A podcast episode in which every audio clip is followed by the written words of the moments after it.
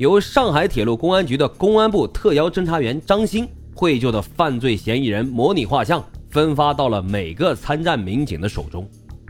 可以说，上海警方是顶着巨大的社会舆论压力，在一片沸沸扬扬的议论中，甚至啊是不明真相的责备声中，默默艰难地寻找着任何一丝突破此案的细微裂缝，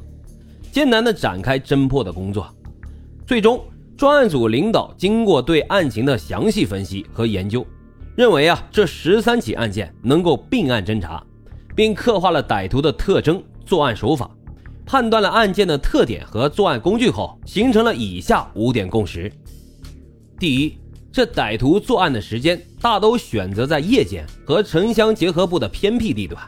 用钝器从背后或者是侧面袭击被害人，致其昏迷，以实施抢劫。第二，歹徒较多选择年龄较大、身材较矮的中年妇女为侵害目标。第三，歹徒以劫财为目的，作案手段之凶狠，不计后果。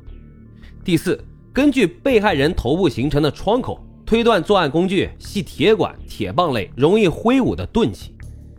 第五，这歹徒应该是外来人员的可能性比较大，身高啊在一米七左右，流窜于两区间作案。而且他应该是乘公共汽车往返的，对案发地周围的情况比较熟悉，其居住地或者是工作单位很有可能就在案发地区一带。令人欣喜的是，这被害人四十七岁的阚某啊，经医院全力的抢救，终于是苏醒了过来，成了所有受害人当中唯一一个能向警方提供点滴线索的人。四月二日晚上九点多。他乘公交车回家，到闸北电厂站下车，沿军工路由东向西走在了田埂小路上时，发现有人尾随在后，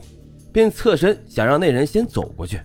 不料那人呢，走过他身旁时，故意猛地就撞了他一下。这阚某就骂道：“你有病啊！你撞我干啥？”谁知道那人接着从右手的袖管内抽出了一根铁棒，朝他的头上击去，将他当场给打昏了。待到他醒来时，发现手上的铜骨戒和脖子上的项链都没了，被抢的包内还有一百多块钱的现金。据他模糊的回忆，作案人的身高大概在一米七左右，体态魁梧，穿着黄色风衣，说普通话。至此，经过对不断筛选情报的分析，歹徒的各种特点特征已在全体参战民警的心中渐渐的就清晰了起来。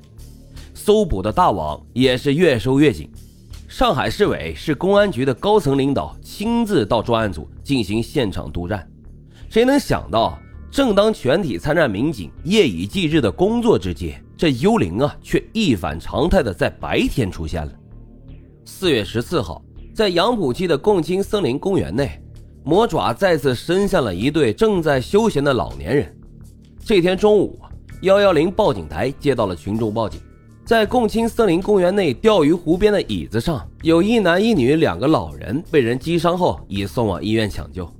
接到报警后，杨浦警方迅速赶赴了现场，交警也立即封锁了周围的一切路口，刑侦总队也派出了警犬到现场助战，大批警员包围了公园。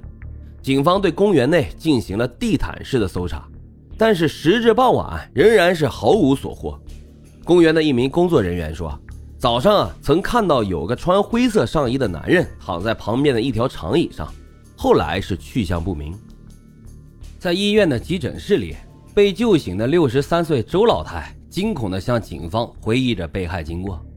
说这天早上的七点四十五分，她和七十一岁的朱某相约到森林公园去玩，中午十一点多的时候，便坐在了湖边的椅子上吃点心。冷不防啊，被人从背后猛击了头部后失去了知觉，手上一只金戒指和脖子上一根项链被劫走了。被抢走的项链上有一个鸡心的锁片挂件，锁片正面呢是鸳鸯图案，背面镌有篆体“明月”俩字是他儿子的名字。森林公园惨案发生的当晚，杨浦公安分局领导立即就召开了全局紧急会议，详细的公布了该案赃物的特征。迅速在全区范围内布置落实控赃工作，